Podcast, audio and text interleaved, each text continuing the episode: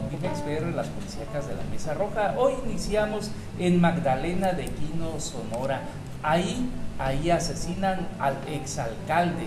Así es, el exalcalde del municipio de Magdalena de Quino, Luis Alfonso Robles Contreras, fue asesinado en un fuego cruzado durante este enfrentamiento que vieron hace unos momentos en pantalla entre grupos, eh, grupos armados entre, en la carretera Magdalena Nogales, Sonora, allegados al expolítico sonorense, confirmaron su deceso del dos veces presidente municipal de Magdalena y de acuerdo con testigos y con información difundida a través de medios locales de Magdalena, Alfonso Robles regresaba a su casa cuando al llegar a la caseta de cobro ubicada en la carretera que conduce a Nogales resultó en medio de un enfrentamiento entre grupos armados perdiendo la vida a causa de varios impactos de arma de fuego, aunque también se investiga porque su camioneta pues recibió muchos impactos de arma de fuego en la puerta del conductor. Lamentablemente, y vamos a continuar con más, pero ahora nos vamos a ir hasta Puebla, porque ahí se suscitó una balacera en Lomas de Angelópolis. Pues vamos a ver, vamos a ver este video.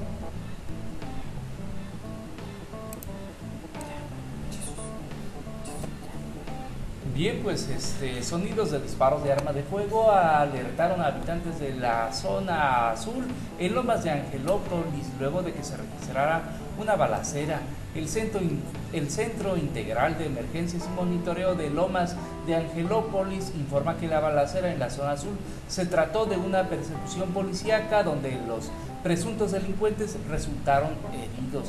En el lugar quedó una camioneta blanca con varios impactos de armas de fuego y salpicaduras de sangre. Hasta el momento se desconoce el saldo del incidente o si hay personas detenidas y vamos a continuar con más para todos ustedes aquí en esta mesa roja del día de hoy porque eh, un enfrentamiento deja a cinco personas abatidas entre los límites de Veracruz y Oaxaca. Así es, en Acatlán de Pérez Figueroa esta mañana de viernes se desató el terror y quienes vivieron lo vivieron los habitantes de Acatlán, donde se desató esta serie de balaceras. Un comando armado atacó a la comandancia de la Policía Municipal de dicho lugar, así como en su paso por el centro lanzaron algunas ráfagas al Palacio Municipal. En un segundo ataque se dio en la comunidad de Arroyo de en medio cerca del ingenio La Margarita, en donde resultaron cinco presuntos delincuentes abatidos y al menos ocho heridos, entre los que se encuentran elementos policiales.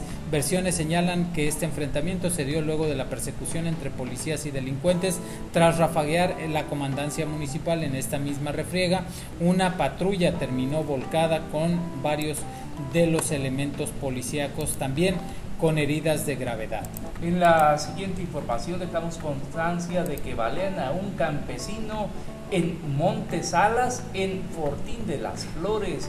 El día de ayer jueves un hombre fue objeto de un ataque armado por sujetos desconocidos.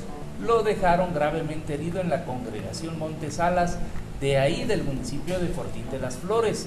Sujetos desconocidos armados interceptaron y atacaron a balazos a un hombre de 39 años de edad cuando caminaba sobre la calle 5 de Mayo de la congregación Monteblanco de Fortín, mismo que se debate entre la vida y la muerte en el hospital del Instituto Mexicano del Seguro Social en Córdoba. Se conoce que el campesino de nombre Juan Jerónimo Nieves Alonso, de 39 años de edad, y con domicilio conocido en la misma localidad, en punto de las 10 de la noche, fue interceptado por hombres desconocidos quienes, quienes eh, lo hirieron.